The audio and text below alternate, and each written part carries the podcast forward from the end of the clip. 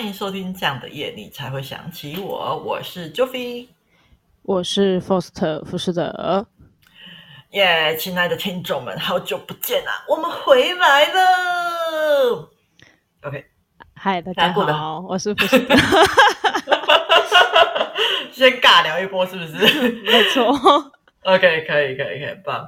那大家过得好吗？有没有想念我们啊？其实我忙了一个多月之后，阿公已经圆满了。那也谢谢大家的祝福啦。那接下来我们的节目会回归到正轨。那 Foster 这么久没有录音了，你有没有什么想要跟我们听众分享的？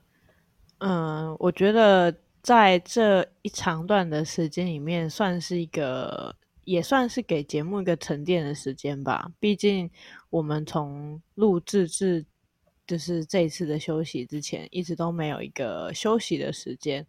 那其中其实也经历过很多的事情，譬如说是，其实我录制的时候也是我的阿嬷也有去世。那中间可能也经历过一些哦，工作上的一些动荡，或是一些就是生活的问题。那不管是发生什么事情，我们当初都没有。罢罢录就对，但是一直到这次 Joffy 的爷爷就是离开的时候，我们就觉得说，嗯，应该是一个时间点可以来休息一下，因为毕竟其实一个节目可以陪我们一起在生活当中走过这么多的一些情绪起伏吧，或者是陪我们记记录了生活的点滴，虽然说可能。如果不是一直听我们节目的观众，可能会不太清楚说哦，我们原来发生了这么多事情。因为毕竟每一集每一集，可能我们都是带来很多的欢笑而已。嗯、那在这些的时间点里面呢，我会发现其实还是有一些观众会陆陆续续哦，就是为什么没有录制呢？或者什么，就会 透过不同的管道来。询问我们，也有可能是他们就是在我们发表说、嗯、哦，我们要停一个月的时间，他们就没有 follow 到那件事情，嗯、然后就会有一个疑惑说，哎、嗯，为什么？嗯，是怎么了吗？发生什么事情？嗯、那其实我觉得 Joffy 他就是也是挺大方的，就是直接说真实的情况，嗯、因为毕竟有时候说真实的情况会让听众朋友比较能够。感觉到我们是真实的人类啊！嗯、其实我们不是 AI 啦，嗯、我们要先讲清楚，怕 ChatGPT 起来之后，大家以为我们是 AI 这样子。对我们比 ChatGPT 还要早哎、欸。对，没错。可是我很害怕，等一下人家以为我们是语音合成怎么办？OK，有没有这么夸张？也是可以的。好好好。对对对，那嗯。所以讲完这一大堆沉重的话之后，我决定要来讲一下我最近发生什么事情。OK，好，没问题。回到我们的老老那个老步调来讲一下我们最近发生什么事情。没错，我们峰回路转一下，不能总是这么呃如此的棒。没错。没错。那我想想看，哈，我我觉得最近发生了很多光怪陆离的事情。就好昨天 Joffy 发生一件好笑的事情。我昨天做了什么事情？我还是前天我，我还我有点忘记了。就是我觉得很夸张，就是 Joffy 已经脖子上有两个，就是看起来很严重的伤口，哦、然后还有、哦、还有闲情逸致，就是问群主说：“哎，这这个是要看哪一个医生？”我看，看起来就还好，就红红的而已啊。我跟你说，如果你那个拖着不看，它会越来越大。啊、哦，好好可怕！对还好我去看了。不会自己好，就是好，这可以讲吧？可以啊，可以啊，这个可以讲，没问题。我就是被隐翅虫咬到了，没错，对，没错。至于为什么可以这么专业的一击必中，告诉 Joffy 说：“哎，你是被隐翅虫咬到了。”因为我在可能约莫一两年前 都会被隐翅虫咬过。天啊！然后你就你那时候是不是有拖一阵子才去看，对不对？对，就是因为拖一阵子，然后它变得比较严重，然后。我是被同事说你那个看起来很像，就是发生很严重的事情，然后我才上班请假，然后去看，嗯，就可能请了半天还是多少，然后赶快去看，然后医生一看到我，马上就说隐翅虫。我当时还觉得、哦、哇，你好，就是专业，好厉害那种之类的。但是这次 Joffy 发照片之后，我一秒就跟他说隐翅虫的时候，我就想说，原来 原来这没什么好厉害的，不过就是经验罢了。而且真的是每个人看到都跟我说是隐翅虫，我就说这到底这哦就对，然后我就去看医生了，就第一天马上就去看起看医生。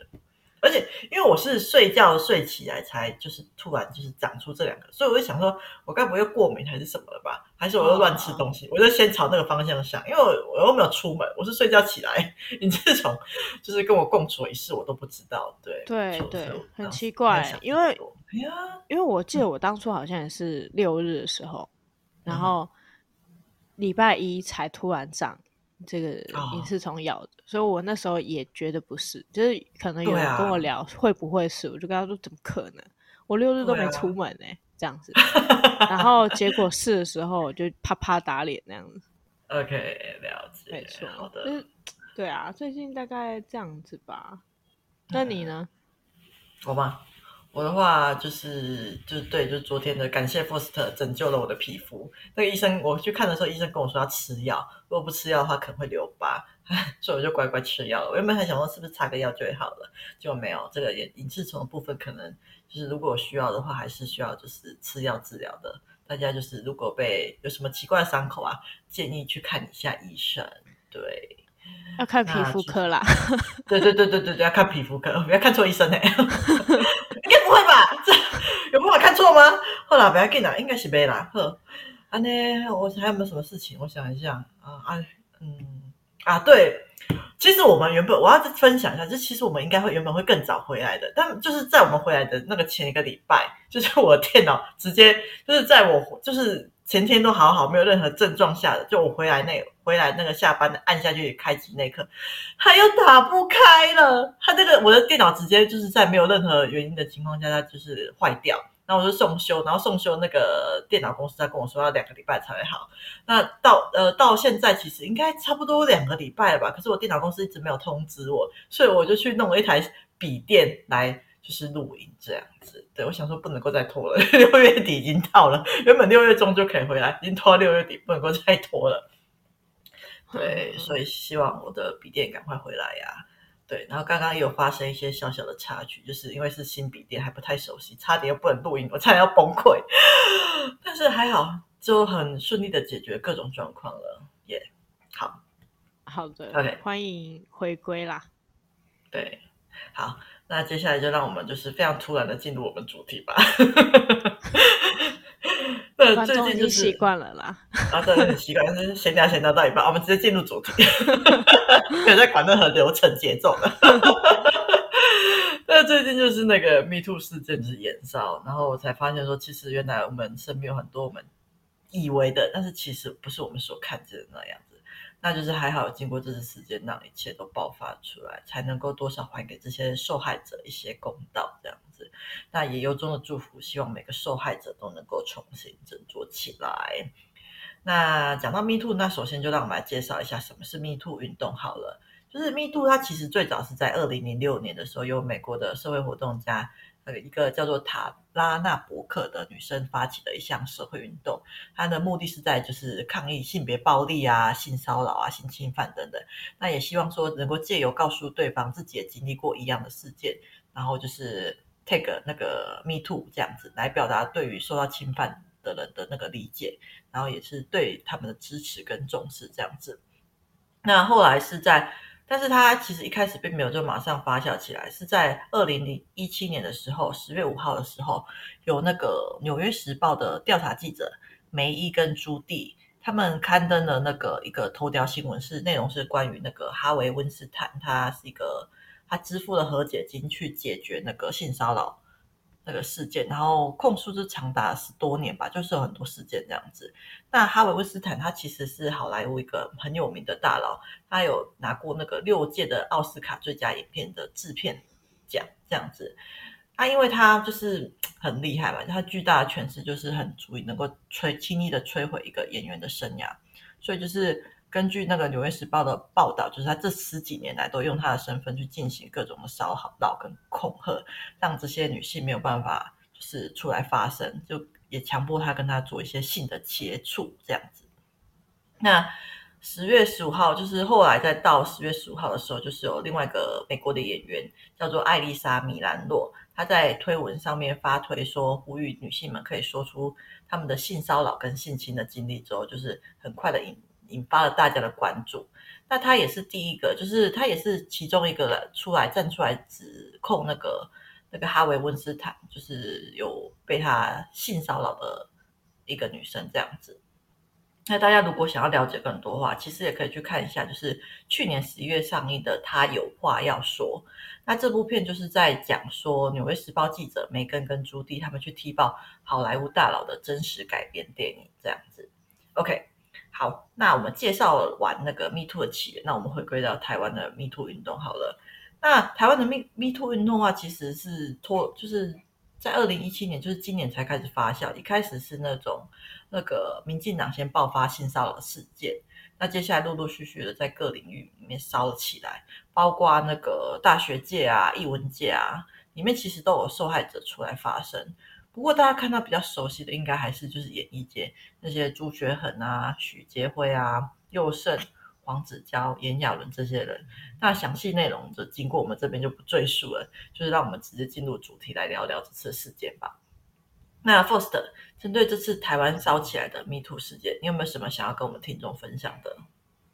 嗯，老实说啦，我我后来有一个很大的感触，在这段时间里面，因为我们频道我是很多的时间点是因为。我们这个频道，所以我必须要很积极的去摄取一些新知识，或者是时事新闻，然后或者是比较大家关注的内容。那对于这次的 Me Too 事件，我其实有时候都会觉得，嗯，为什么？就是有点意外，说为什么突然这个性骚扰的事情就是连环爆？那因为我自己比较属于那种会很大局观的去观察一整个大局面，虽然说我不太想太腹黑的去想这件事情，但是我有时候会怀疑说是不是因为一些政治面的东西，然后必须要压过去，就把这些艺人拉出来就是杀，因为譬如说我这样讲是有一点比较偏，就是。偏个人观点啊，因为像是之前不是有幼稚园的那个喝那个药的那个事情嘛，然后跟那个高中生无意的事情嘛，那种种就是林林总总那种比较大的案子，或者是叉叉党他们跟诈骗案挂钩的事情，就是有这些事情之后，突然。就是 Me Too 的事情才被浮上台面，然后被大肆的抨击。我会开始有点往这个方向想，会不会是因为想要掩盖一个更大的事情，所以把这件事情提出来？哦、对，这是我当时的一个想法。那如果回归到 Me Too 事件的话，我会觉得说，嗯，这是一个算是好的起源吧。因为不管说我们再怎么去推动说男女平等，我个人活了这么久，就是我也不敢说我多老，或者是我有多年轻，但是我会觉得说男女永远不可能平等的，就是我最后的结论，就是因为你们的利益是不同不一样的，所以你们永远都是有一些利益的对立面。但是也不能说就完完全全就是，呃，敌对的关系，而是说有时候也会是合作的关系，因为你们两个本来就是不同的个体，就是我不知道该怎么形容男女这个东西，对，但是我会比较偏向觉得说，你要把一些事情提出来讨论，那这些事情才有可能被改变，那。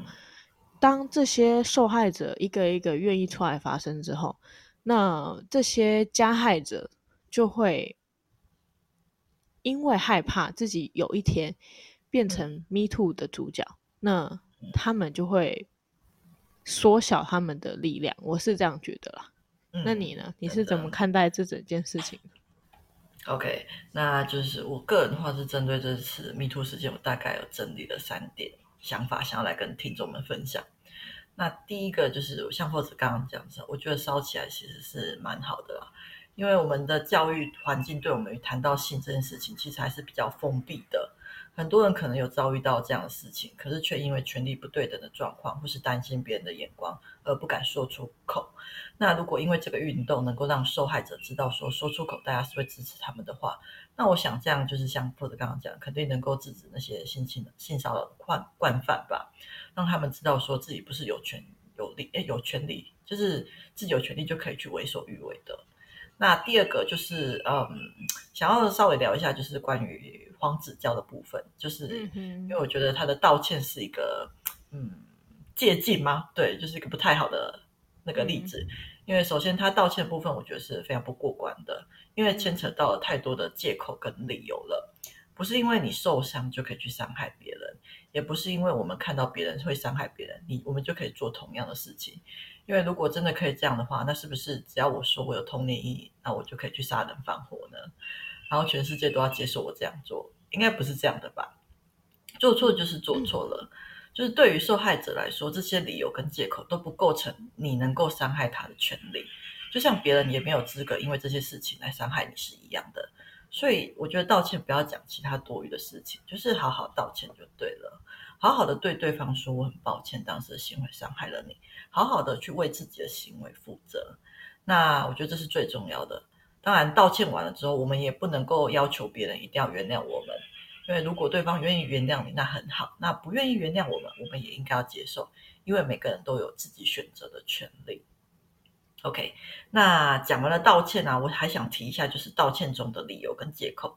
我觉得，嗯，这其实也是很重要的一部分，但是这个部分跟受害者没有关系，所以不是要你拿这些去跟受害者解释，而是我觉得这个部分是要我们自己静下心来，好好的看这些，看这些就是引发我们去伤害别人的根源是什么，伤害别人的理由是什么。那这个重要是对我们自己犯错的人本身，如果你能够发现这些。你去伤害别人的理由，我觉得这就是一个很好帮助自己的切入点，因为会需要靠伤害别人来让自己好过，是不是？就是因为你心中有一些伤痛一直被我们忽视呢？所以每当发生这些勾起我们伤痛的点时，我们就会想要借由一些外力来让自己好过一点。但是这些外力其实没有办法真的让我们好转，因为受伤的根源它一直都在那边，我们一直都忽视它。所以，借由分析这些理由跟借口，我觉得能够好好、非常好的去发现说，可以去非常好去找到说你过去的那些伤痛点是什么，然后找到之后，你才有办法去好好去疗愈，去帮助自己。我觉得这是帮助自己好起来的第一步。那像是我觉得可以举我的例子来讲好了，像是我的根源是我过去曾经遭受过暴力的对待，那现在疗愈自己的方式，我就可以。好好的去告诉自己说，我现在的已经不是在跟当初一样那个无能为力的自己了。我现在已经有办法好好保护自己了，保护当初那个无能为力的自己。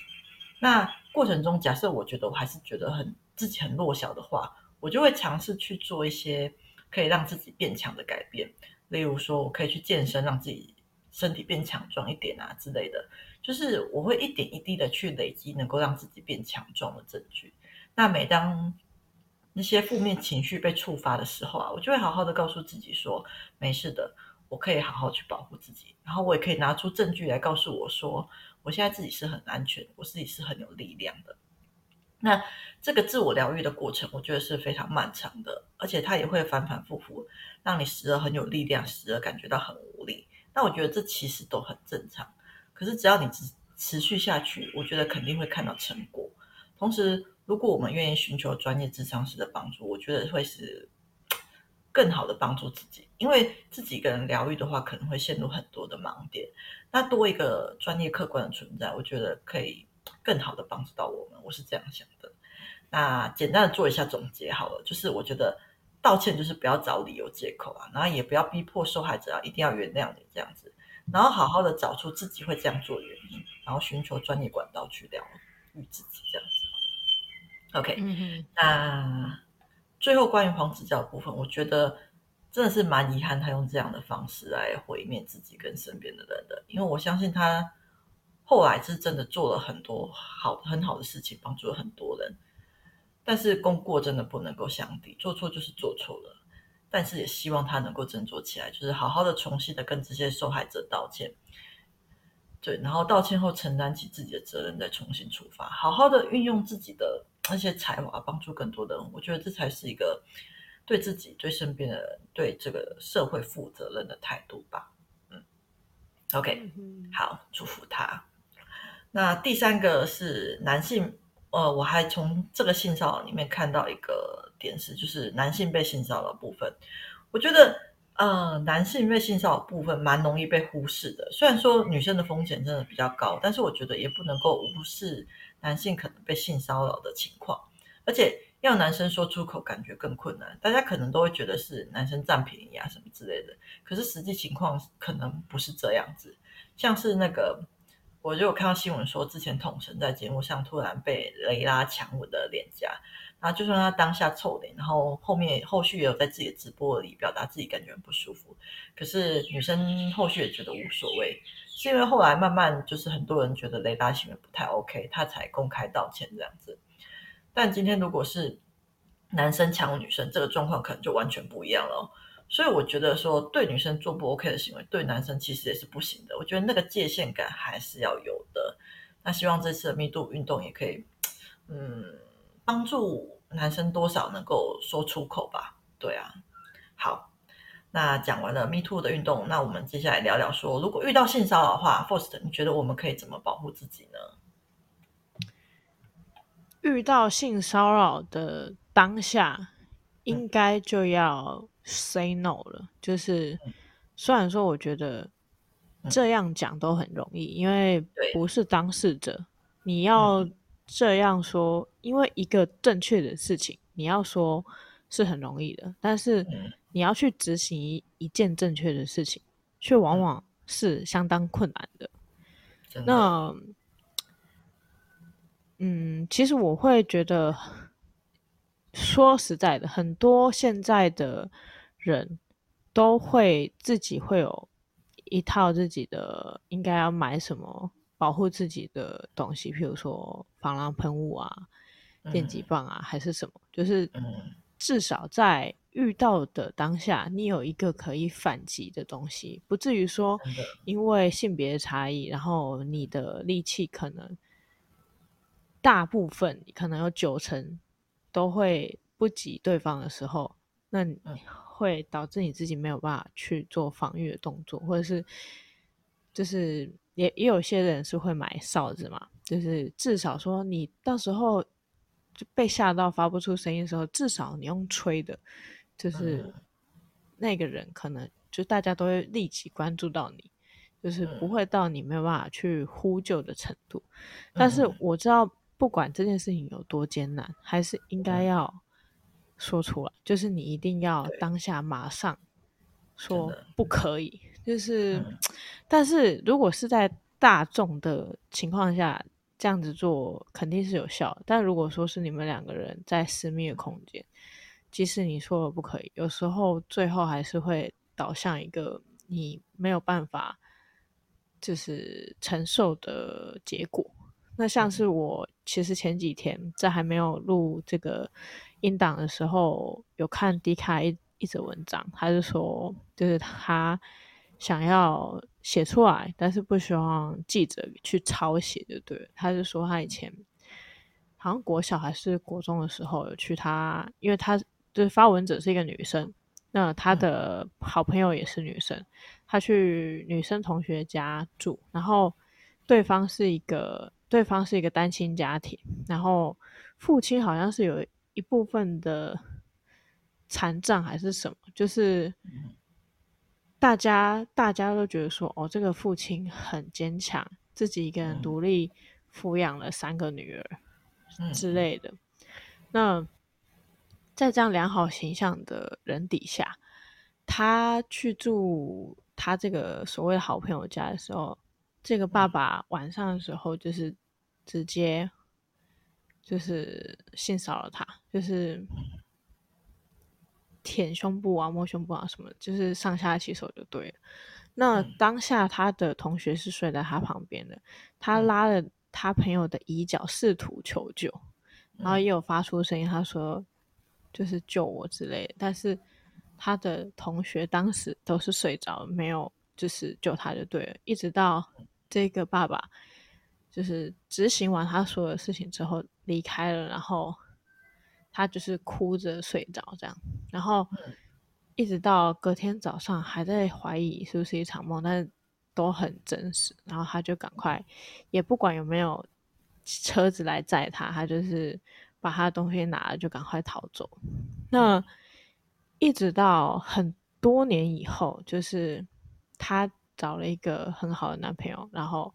也好好的结婚了，嗯、就是每一次她可能在很晚的，就是夜晚被吓醒的时候，她男朋友都会好好的拍拍她，安慰她。但是她一直都觉得说这是一个心理的伤痛，就对。嗯、然后后来她去参加这个同学的结婚典礼的时候，她同学爆哭，就是一直哭，一直哭，然后。哭着跟他道歉说：“对不起，我当年没有勇气，就是面对这些事情。”他说他当时其实是醒着的。嗯，那我当时其实看到这个则 D 卡的时候，我有一点点震撼，就是我会觉得说，如果我是那个就是他的同学，我我会不会也也被吓到一个？怎么会？就是自己爸爸怎么可能？嗯、就如果我揭发他，就是这个家只剩下单亲的爸爸，这个家会不会就完蛋了？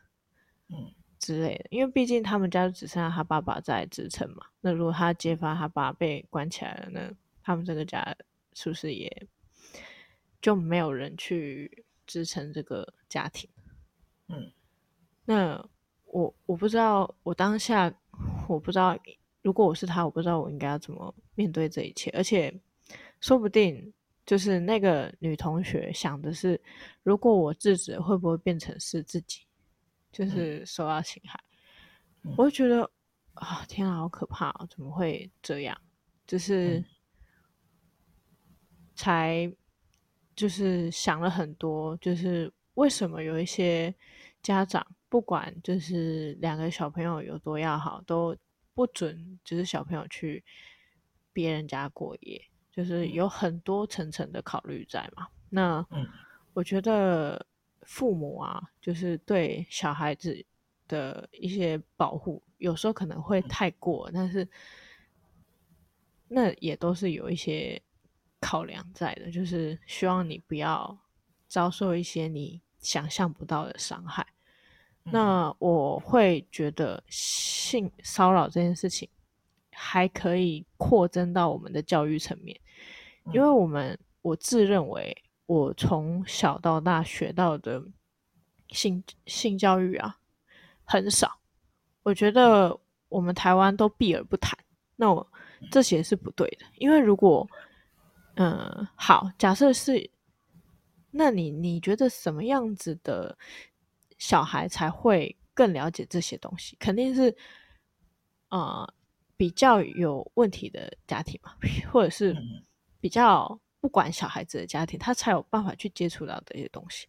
那如果说你的小孩子是那种乖乖牌，就是从小到大都乖乖牌的出来的，那他们完全没有没有料想到会有这些灾难有可能发生，然后他们遇到的时候，他们连。保护自己的能力都没有哎，然后我会觉得会扩及到教育的这个方面。嗯，我会觉得说，你如果在教育的时候就很明白的说，就是会有这样子的情形发生。嗯，就是应该要做什么样子的预防，就是要普及说，我们不可以对别人做这些事情。那是不是可以大大的降低？因为一个犯罪的预防啊，胜于就是你去惩罚。所以我觉得教育是很重要的。那所以就是我认为啦，性骚扰可以分为教育，然后可以分为你应该要平常就要买一些东西备着，就是不管男女，嗯、你本来就应该要买一些东西备着，就是保护自己。那还有就是提前的，不要让自己处在那样子的环境底下吧。这大概是我总结的三点，这样子。OK，那你呢？OK，好，刚刚听到富士讲的那个故事，让我觉得好沉重啊！天哪，如果我就想，刚刚就是脑中在模拟，如果是我小朋友遇到这种事情，然后应该有多伤心。然后我觉得富士刚刚讲的很棒，就是说真的是要从小就是教育起来，就是如果我自己的小孩的话，我一定会就是好好的跟他讲解这些知识，然后也会教他要怎么好好的保护自己，就是如果发生自己不喜欢的事情，一定要好好的抵抗。然后可能也会让他随身携带一些，就是保护自己的，就是说防狼喷雾啊，让他可以好好保护自己。就是会好好的告诉他说，怎样情形是不行的，怎样他可以怎样保护自己，这样子。真的很不希望就是有人就是遭受到这么可怕的事情。那也祝福那个女生啊，希望她后续一切都安好。OK。嗯那我个人的话，就是也像，其实跟 Ford 刚刚讲，其实都差不多。就是我觉得，如果发生事情当下不舒服的话，其实我们可以就是就是一定要制止他，马上说出口。但真的就是这其实可能不是一件很容易的事情。可是我觉得，就是我们可能要练习的，就是我们是嗯，应该要从好好的练习，就是要从嗯，要怎么讲教育吗？就是我觉得这是一件需要练习的自己事情。